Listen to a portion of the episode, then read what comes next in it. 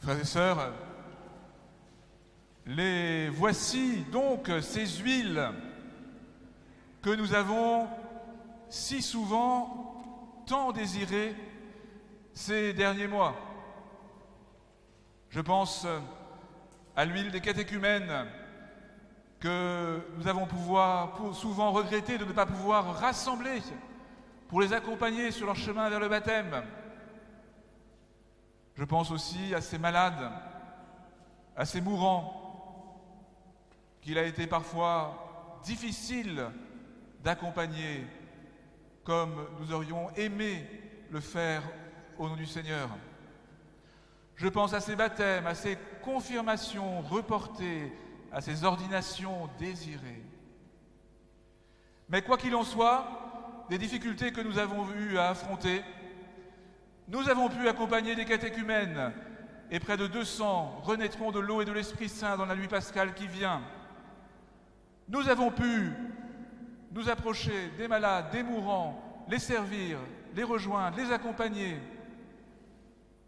Nous avons pu célébrer, même de manière reportée, parfois un peu acrobatique dans les horaires et dans les dates, confirmer tant de cœurs qui se sont ouverts à la force du Seigneur. Nous avons pu consacrer des hôtels, des chapelles, une église. Et voici que aujourd'hui le Seigneur, par le signe de ses huiles, nous manifeste que quoi qu'il en soit des difficultés que nous avons à traverser, sa grâce ne nous manque et ne nous manquera jamais. Cette huile, c'est le signe de l'Esprit qui repose en plénitude sur le Christ Sauveur, mais qu'il veut partager avec nous pour que nous le partagions avec tous nos frères.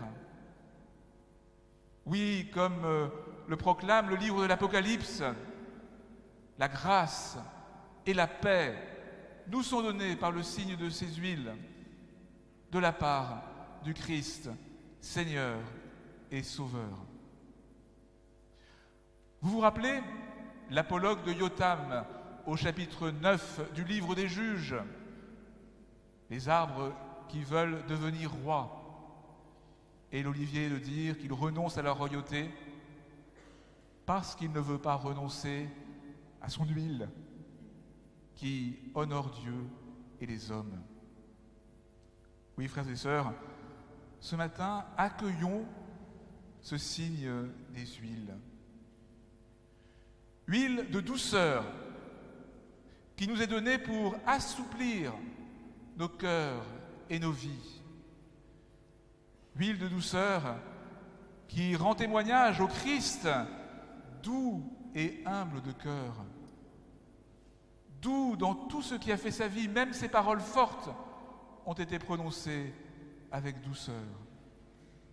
Et nous-mêmes, face à l'adversité, nous sommes invités à ne jamais nous raidir, mais à laisser au contraire la grâce du Seigneur nous assouplir. Rappelez-vous le si beau dialogue de la première prieure avec Blanche de la Force au début du dialogue des Carmélites de Bernanos. Les saints ne se raidissaient pas contre la tentation. La véritable force des disciples du Seigneur que nous sommes appelés à être toujours davantage, c'est la douceur de son amour répandu dans nos cœurs. Béni soit Dieu pour l'huile de douceur qui nous est donnée en abondance aujourd'hui.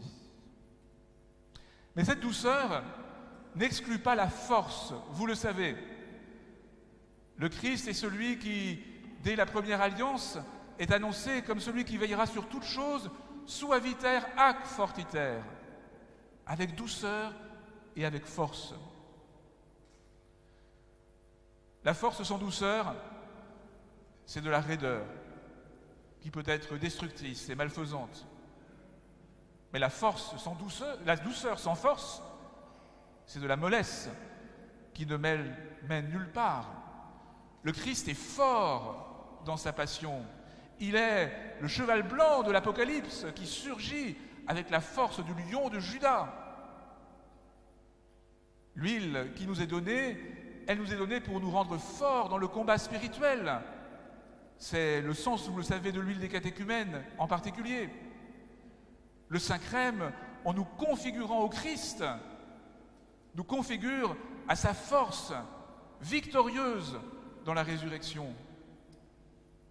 Et s'il est important que dans les temps difficiles que nous vivons, nous résistions à la colère qui pourrait nous durcir, il est important aussi que nous persévérions dans l'énergie missionnaire, dans l'énergie pastorale de toutes sortes de manières, pour rendre témoignage à la force du Christ, plus forte que tous les aléas de l'histoire humaine et de l'histoire de l'Église.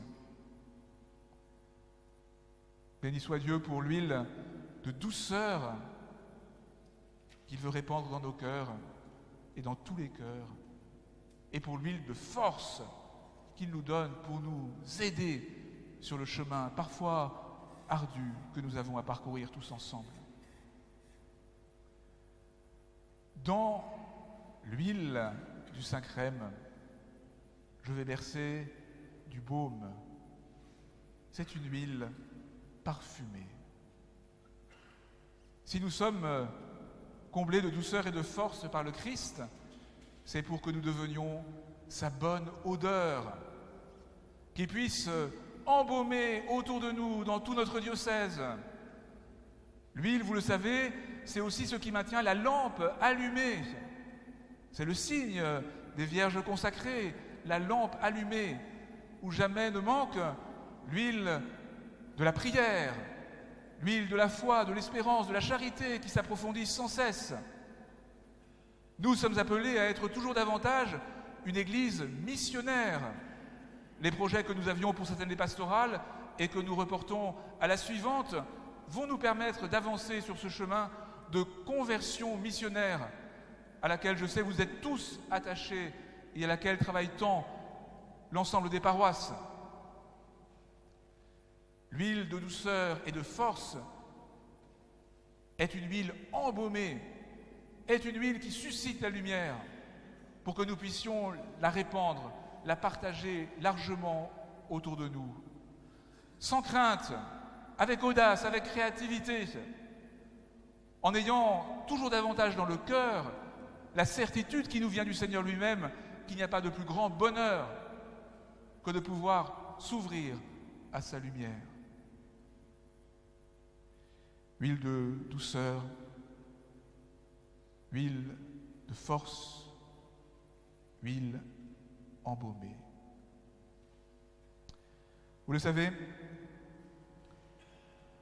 Jésus est passé au pressoir à Gethsemane, le lieu qui porte ce nom et qui remplissait cette fonction de pressoir d'huile. Le Christ est passé au pressoir de la croix. Et il nous invite à le suivre dans ce chemin de croix. Mais l'huile pressée à Gethsemane annonce surtout l'huile de joie prophétisée par Isaïe, l'huile de joie de la résurrection vers laquelle nous marchons. Oui, béni soit Dieu, frères et sœurs, pour ce mystère de mort et de résurrection dans lequel nous entrons, pour nous en imprégner comme ces huiles et pour en témoigner largement autour de nous. Comme le dit encore un psaume, qu'il est bon, qu'il est doux d'être réunis ce matin, comme les frères et sœurs que nous sommes,